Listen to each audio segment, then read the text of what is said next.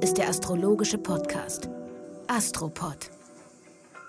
Das ist die 177. Folge vom Astropod, der astrologische Podcast. Heute mit John Ruhrmann und Alexander von Schlieffen. Wie schön! Wir sind im Raum vereint. Du bist in Berlin. Wir sitzen zusammen und das haben wir ganz lange nicht gehabt. Ich freue mich so sehr. Ja, ich freue mich auch sehr und es ist wirklich lange her, dass wir gemeinsam eine Astropod-Folge gemacht haben. Also eine, eine große Freude, eine große Ehre, mal wieder dabei zu sein nach unserer Anfangsphase, als wir damals gestartet haben. Und äh, in Lichtenberg, in einem Studio irgendwo hinten in so einem Hinterhof, das war toll. Genau, da haben wir noch experimentiert. Da wussten wir noch gar nicht genau, was das für ein Format wird. Wir wussten nur, dass wir was machen wollten mhm. über Astrologie, was unserer Vorstellung entspricht, wie man über Astrologie reden sollte. Mhm. Und immer wieder, du bist der Vater des Astropod. Somit habe ich dich damals auch reingezogen, als die Frage war, wie machen wir das? Soll ich es alleine machen? Ich habe dich gefragt, ich würde gerne, dass du mitmachst wenn ja. du dich erinnerst, in Frankfurt im Büro. Das stimmt. Also es gibt zumindest zwei Väter des Astropod sozusagen. Ja. Sehr gut. Und wir wollen über die Konstellation der zwei Wochen sprechen. Wir sind ja im Zwei-Wochen-Rhythmus.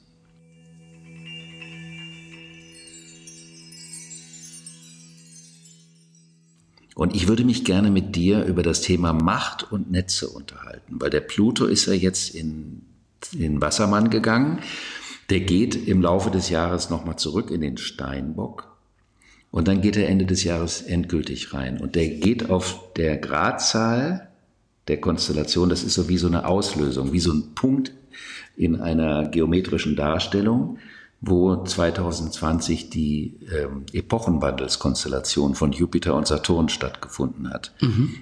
Und das war ja eine Ankündigung. Und jetzt läuft der Pluto, der Höllenhund, darüber. Mhm. Und er sagt, alles schön und gut, aber jetzt, was seid ihr bereit zu geben? Mhm. Zu investieren? Auch, also nicht nur wirtschaftlich, sondern auch äh, hinsichtlich eures Persönlichkeits. Also welchen Preis möchte man auch persönlich oder als Kultur oder wie auch immer zahlen? Okay, Crunch Time. Also es geht darum, mhm. was, was ist drin? Was bist du bereit zu geben? Was ist dein Beitrag? Genau. Und mhm. Was heißt das? Es ist ja auch, wenn man was Neues anfängt, ist ja auch immer so ein Punkt, wo viele alte Dinge da sind, an denen man noch festhält, von denen man glaubt, so kann das laufen. Die besonders in der Zeit, als Pluto jetzt im letzten Jahr, vor allen Dingen im Herbst nochmal im Steinbock war und wenn er jetzt Mitte des Jahres da auch wieder hingehen wird, wo man die Versuchung hat, in die alten Strukturen, in die alten Weltwahrnehmungs-, in die alten politischen, in die alten Denkstrukturen wieder zurückzufallen. Und jetzt ist wie so eine Art Fenster zwischen den Wolken, wo man sehen kann, da sollte es für mich hingehen, auch wenn ich das nicht will. Dann wird das Fenster nochmal geschlossen und Ende des Jahres geht's richtig. Hiring for your small business? If you're not looking for professionals on LinkedIn, you're looking in the wrong place. That's like looking for your car keys in a fish tank.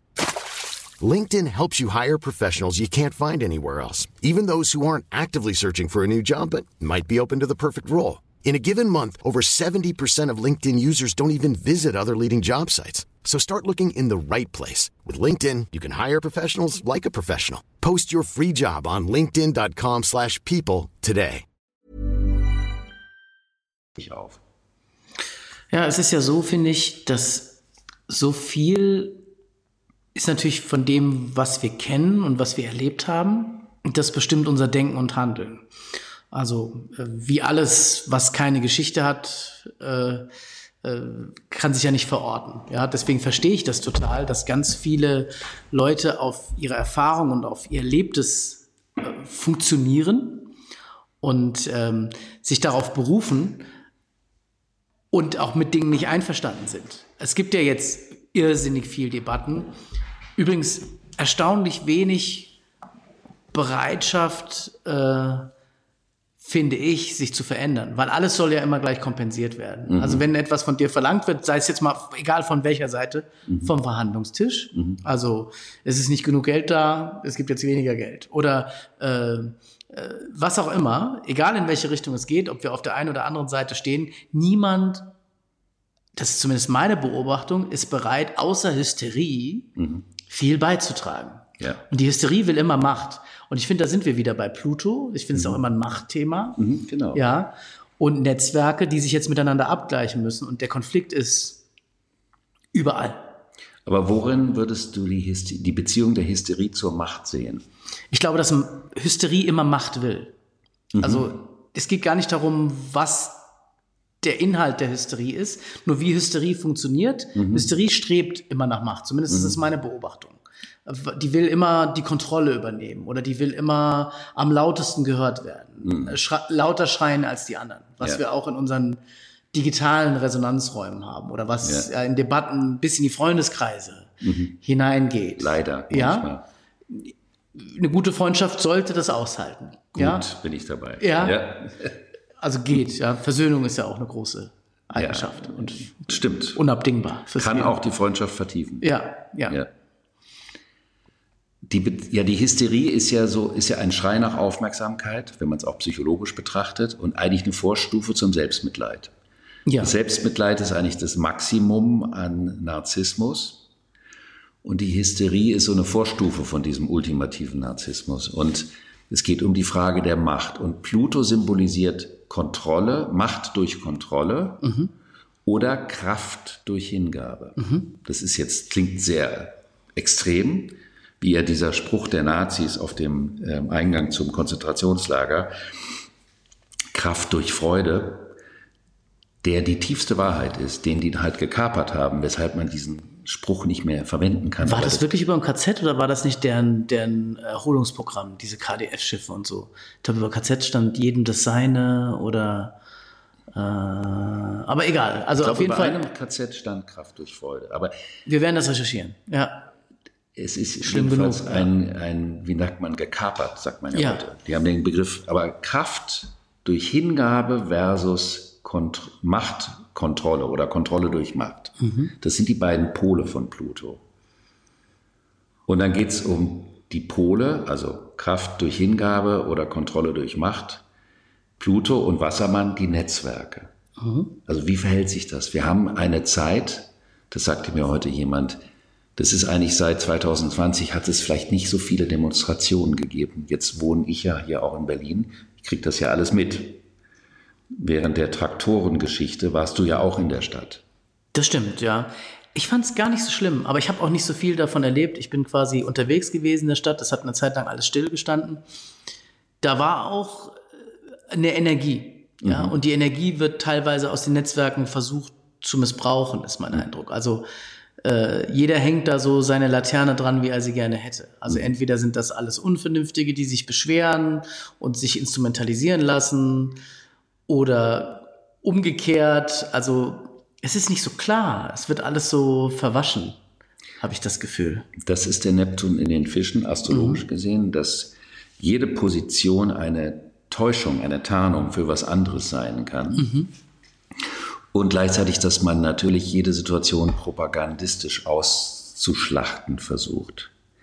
Aber wenn man das hinsichtlich der Luftepoche betrachtet, würde das ja bedeuten, dass in der Luftepoche die Menschen viel mehr an der Gesellschaftsgestaltung konkret beteiligt sind. Also nicht sagen, wir zahlen Steuern und die Politiker machen und wir sagen Ja und Amen, sondern wir merken, die Prozesse laufen nicht so, wie die Verwalter in der, der Meinung sind, dass es angemessen ist.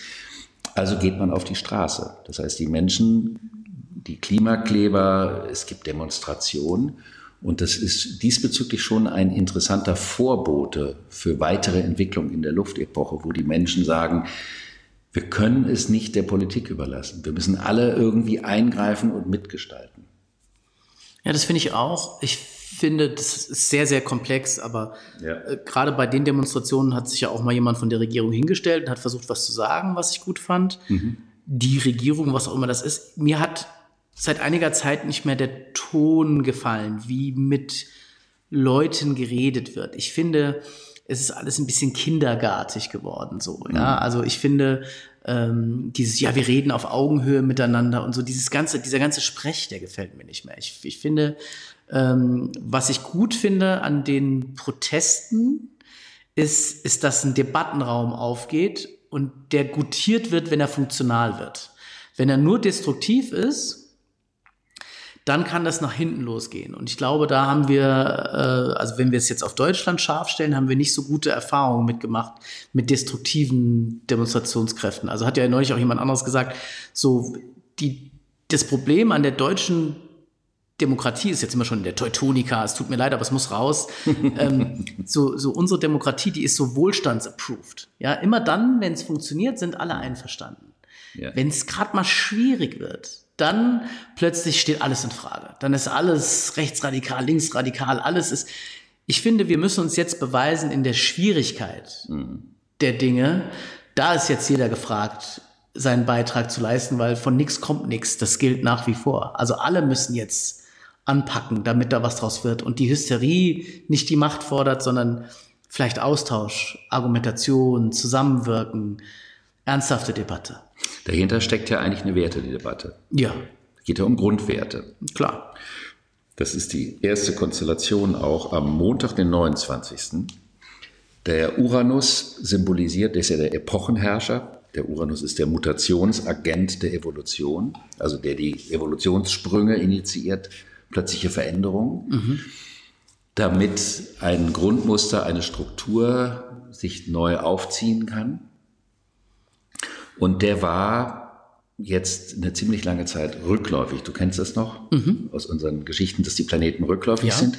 Und da du ja auch jemand bist von deiner Alltagserfahrung mit deinem Geschäft, zu wissen, dass man nicht immer nur nach vorne gehen kann. Das war ja so eine Illusion der Erdepoche. Immer schneller, mhm. höher, weiter haben wir immer noch in weiten Kreisen der Gesellschaft verbreitet. Und zu wissen, wie wichtig das ist, innezuhalten, zurückzuschauen, zurückzugehen weil man beim Vorwärtsgehen viele Dinge übersieht. Und das Rückwärtsgehen ist auch oft eine Riesenchance. Und der Uranus wird ab dem Montag, den 29. wieder direktläufig. Das heißt, er war die Wochen davor rückläufig. Also die Frage, um welche Werte geht es im Kern für dich, für mich, für andere? Was ist die Essenz dessen, worum wir uns streiten, wofür wir kämpfen? Und wenn der Uranus direktläufig wird, bedeutet das auch für die individuellen Projekte, dass die an Fahrt aufnehmen können. Also das, was man sich vorgenommen hat, wo die Dinge weiterlaufen sollen, die vielleicht zwischenzeitlich scheinbar in Stocken geraten sind, ist mir immer ein Anliegen in, in dem Astropod durch das zyklische Bewusstsein, diese Phasen nicht negativ zu bewerten, sondern zu sagen, die haben ihr Gutes, man muss sie nur auch mitnehmen und nutzen. Und das bedeutet natürlich auch für die Grundfrage, wenn du zum Beispiel mit Geschäftspartnern was anbahnst oder im privaten Bereich, dass vielleicht jetzt einem überhaupt erst bewusst wird, wo der Wertekanon ist und warum man selber an bestimmten Punkten noch gehadert hat.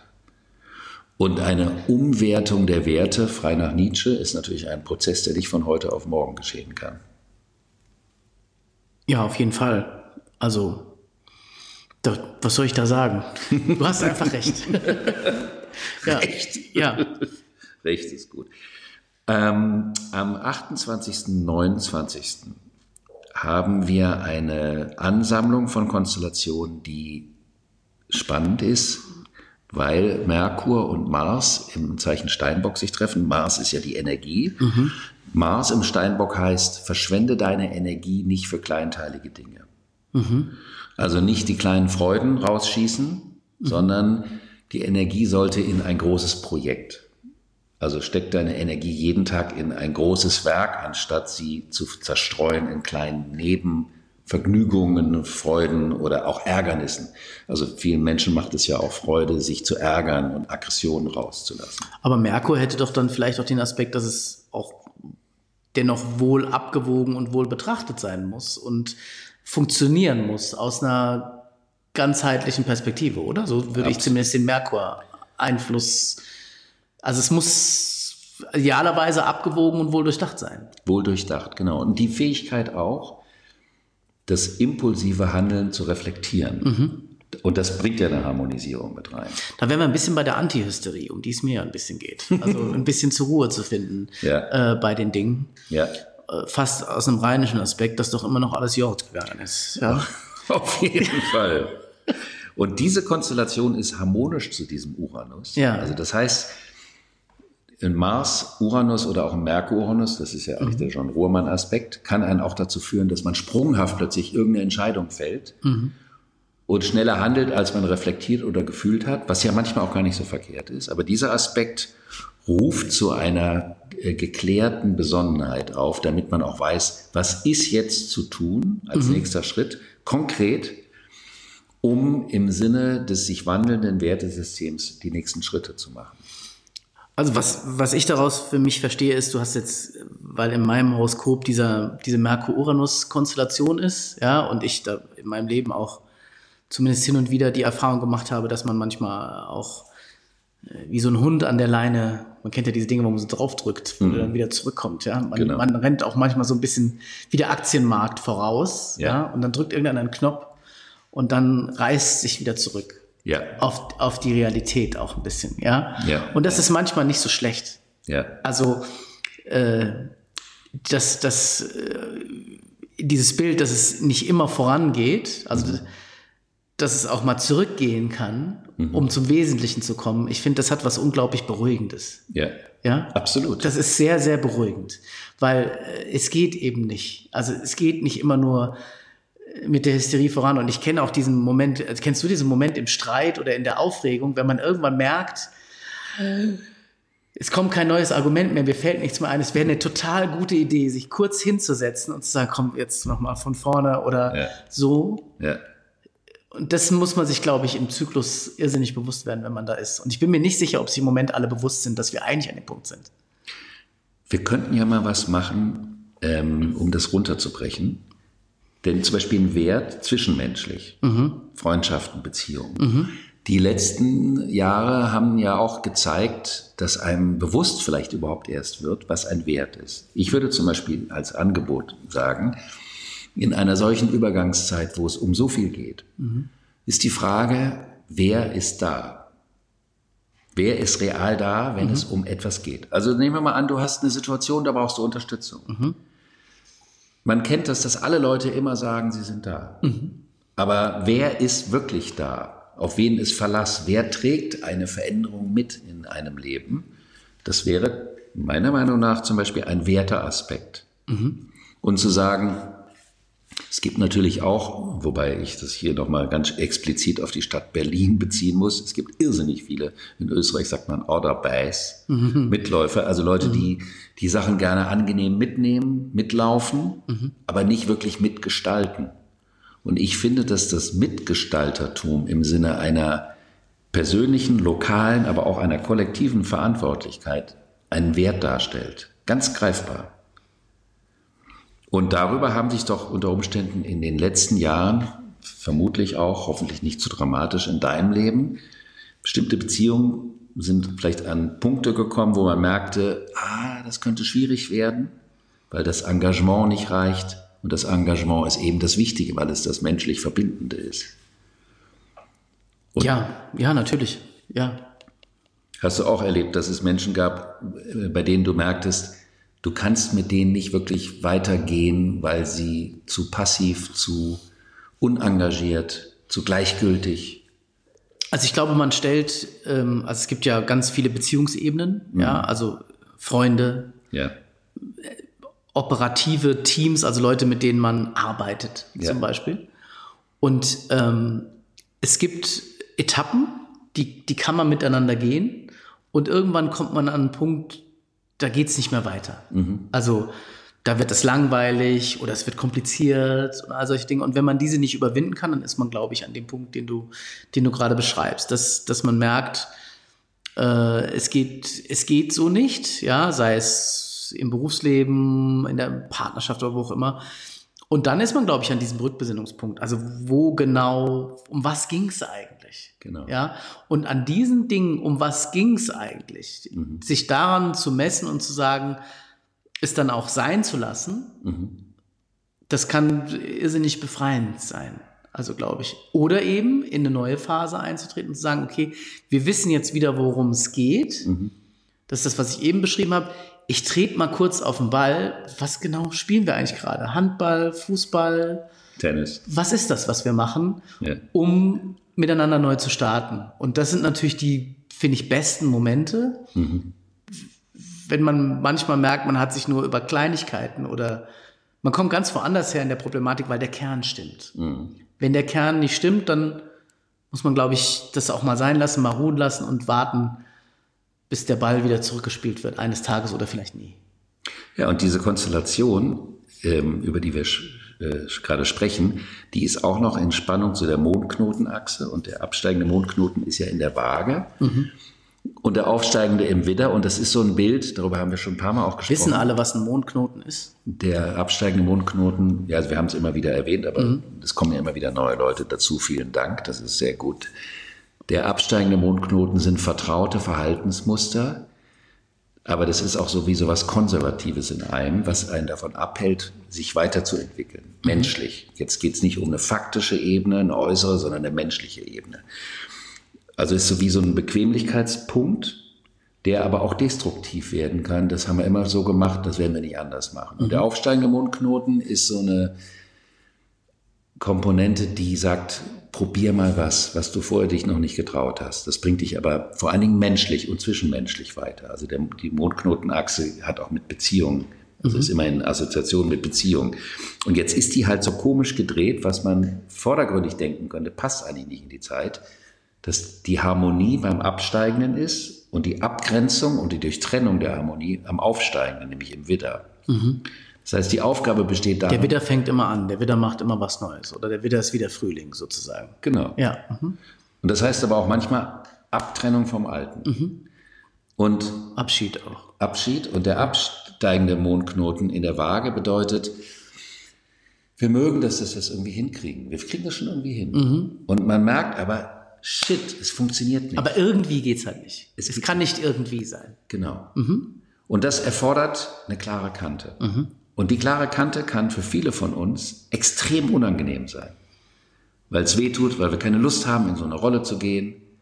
Aber es ist erforderlich, einen Schnitt zu machen oder eine Ansage zu machen. Oder Harmonie durch Konflikt, also durch eine Auseinandersetzung auf eine andere Ebene der Harmonie zu kommen. Das geht auch. Also ich finde ja, Konflikt ist immer eine Form von Klärung. Das ist erstmal das Erste. Also der Konflikt schreit nach Klärung, die Hysterie schreit nach Macht. Und ich finde, ich finde, das ist auch so ein bisschen, wenn du außerhalb dieser Komfortzone kommst, das ist doch eigentlich bekannt und sagt auch jeder, das ist doch, wo die Magie passiert. Also ich glaube, dass Hysterie, Konflikt und so dazugehören, aber es muss dann auch mal gut sein. Ja. Sonst geht's nicht voran. Das ist absolut richtig. Aber Hysterie und Konflikt haben ja verschiedene Ziele. Ja. Und die Notwendigkeit, mal unbequem zu sein, worauf wir keine Lust haben. Also, oder? Also, Ja, es nervt, aber es muss halt sein. Manchmal. muss halt sein. Aber Ja. in dieser Zeit mehr als sonst. Das haben wir gesehen. Das haben wir gesehen. Ja. Und es geht auch immer weiter. Das bleibt noch das ganze Jahr so als Thema. Das heißt, überall da, wo man sich vor einem Konflikt scheut, kann man sich auch fragen, warum? Wo möchte ich nicht genau hinschauen? Wo möchte ich nicht an die Essenz? Wo möchte ich die Beziehung nicht auf den Punkt bringen? Ich denke, das neue Zeitalter ist auch in so einer Art des Wachsens. Ja, Ja. und das äußert sich in ganz vielen Elementen, wie so ein, vielleicht geht es auch manchmal wie im Zeitraffer vor und rückwärts und wie so ein pubertierendes Kind, ja, das sich losreißen will, nur um des Losreißens willen. Ja. Ja, und vielleicht sind das diese Zeichen, die wir jetzt gerade sehen. Ich meine, es dauert ewig, der Zyklus dauert 200 Jahre, aber Gut, aber wir sind ja in der, in der Anfangs-, wir sind in der Ja. Infanterietruppenphase Ja. dieser Zeit. wir sind am Stormen, Wir sind nicht am am Performen. Ja, ja. Jetzt für alle, die sich was Schönes vornehmen, ist diese Zeit auch gut, wenn man substanzielle Entscheidungen fällt, die auf einem soliden Fundament stehen. Was können das für Entscheidungen sein? Also zum Beispiel eine Entscheidung für eine Zusammenarbeit, für ein neues Projekt, wo man so merkt, das hat aber ein solides Fundament. Dann kann das gut an Fahrt aufnehmen unter einer solchen Konstellation. Es ist nichts für faule Kompromisse. Ja, das finde ich ist sehr spürbar an allen Enden. Das faule Kompromisse werden nicht mehr verstanden. Ja. Also die, die, die offenbaren sich sofort. Ja gut, gleichzeitig haben wir aber auch, in, jetzt wenn man es mal global politisch betrachtet, gibt es ganze Szenarien von simulierten ähm, Entscheidungen, die letztendlich nur faule Kompromisse sind. Das sind die Momente, wo die Erdreich-Komponenten versuchen, die äh, Lufthoheit zu haben, zu behalten. Ja. Wir haben zum Beispiel so ein Ding, der Karl Lauterbach. Der hat jetzt entschieden, dass die Homöopathie von den Krankenkassen nicht mehr übernommen wird. Weil es angeblich keine Wirkung hat im Sinne einer bestimmten Methodik der Wahrnehmung, der Überprüfung der Wirklichkeit. Also die Erdreich-Analysemethodik, die Statistiken, die die Wirklichkeit ja nur ausschnitthaft erfassen. Also das ist natürlich ein ganz eigenes Thema. Was ich an der Homöopathie ja interessant finde, ist, dass sich eben äh, die Leute, die das machen, so sehr der Persönlichkeit des Patienten zuwenden, wie das mhm. teilweise in unserem aktuellen Gesundheitssystem nicht an allen Ecken und Enden richtig gut stattfindet. Also die Leute fühlen sich, glaube ich, eher rausgerissen aus dem Gesundheitssystem, wenn man wartet, wie lange man einen Termin bekommt und so weiter. Mhm. Dass man, also der, der Mensch steht nicht im Mittelpunkt des Handelns so. Ähm, ich finde ganz viele Dinge, die nicht bezahlt werden, die, also was weiß ich, ob Chiropraktik oder was auch immer. Es gibt so viele tolle Therapieverfahren, die nicht Ja. bezahlt werden Ja. von den Krankenversicherungen. Das ist ein super, super komplexes Thema. Sicher. Bei Homöopathie habe ich auch manchmal so ein bisschen Angst, wenn ich sehe, wie sehr die die Dinge verdünnen und dann soll das noch was wirken. Aber ich bin auch kein Experte. Aber äh, es geht immer ums Geld sparen jetzt. Ja, es geht Ja. nicht so, es geht nicht so darum, warum müssen wir Geld sparen. Lass uns doch mal erzählen, warum wir das eigentlich machen oder wie es besser aussehen würde. Ja, ich finde, es ist alles so punktuell. Es gibt keine Vision. Es gibt keine, keinen Vektor, wo wir uns entlang bewegen. Nein, die werden ja gerade kreiert, die Vektoren. Also ich glaube, alle Menschen sind bereit zu verzichten, wenn sie verstehen, warum. Aber die Leute verstehen nicht, warum. Na klar, weil das be- bei vielen das Bewusstsein, dass wir in einem Epochenwandel sind, noch gar nicht vorhanden ist. Ja. Ich glaube, das noch spielt brauchen. eine, eine wichtige Rolle. Aber ich fand an dieser Situation so interessant, wie diese rigide Weltwahrnehmungsmethode der Erdepoche sich immer wieder versucht durchzusetzen. Mhm. Allerdings auch in einem System, was letztendlich in der Art, wie es funktioniert, der Luftepoche auch nicht adäquat wäre. Ja, es ist, es ist einfach, glaube ich, nicht im Gleichgewicht. Oder vielleicht darf es auch nicht im Moment im Gleichgewicht sein, weil sich sonst keine Kraft entwickelt, die es nach vorne bewegt. Ja. Das finde ich, das finde ich auch wichtig. Jetzt sehr abstrakt gesprochen. Äh, Ich bin jetzt natürlich äh, auch manchmal von rein wirtschaftlichen Motiven getrieben in meinem Leben und Klar. es muss halt eben auch vorne verdient werden, was hintenrum ausgegeben wird. Ja, und da haben die im Moment ein Problem und kommen auf lustige Gedanken dabei. Und ich finde, es, äh, es wirkt nicht ausgewogen. Ja, also Ist. Merkur hat nicht genug gewirkt. Ja, aber das ist doch das, was du sagst. Das ist gut. Ja, Der absteigende Mondknoten ist in der Waage und man hat das Bedürfnis, dass es ausgewogen ist, aber die Wirklichkeit ist alles andere als ausgewogen. Genau. Und deswegen braucht es die Kante. ja, einverstanden. Es wäre eigentlich ein schönes Wort zum Sonntag, aber wir müssen noch ein Thema reinbringen, der Merkur. Also die Art und Weise, wie wir miteinander verhandeln, wie wir die Dinge sehen, wechselt vom Zeichen Steinbock in den Wassermann. Und Wassermann im guten Sinne, Merkur im Wassermann wäre auch Merkur-Uranus, jetzt äh, astrologisch gesprochen, die Fähigkeit, die Dinge aus der Vogelperspektive zu betrachten. Kann aber auch bedeuten, die Gefahr, dort oben zu verweilen und aus einer abstrakten Perspektive die Dinge zu beurteilen, weil man sich auf die Emotionalitäten, die da unten auf der Erde stattfinden, nicht einlassen möchte. Das heißt, es ist auch eine große Grätsche zwischen der Fähigkeit, aus der Vogelperspektive Dinge zu erkennen oder sich in konzeptuelle Strukturen zu verrennen. Ja, total. Also es ist ja toll, sich auf die Bühne, von der Bühne ins Publikum setzen zu können und mal zu gucken, was ist hier überhaupt los. Aber dabei nicht mehr connected zu sein zur Debatte und nicht mehr zurückzufinden. Das, das- das ist, glaube ich, ein, ein Riesenproblem. Ist ja wie bei den Ratgebern.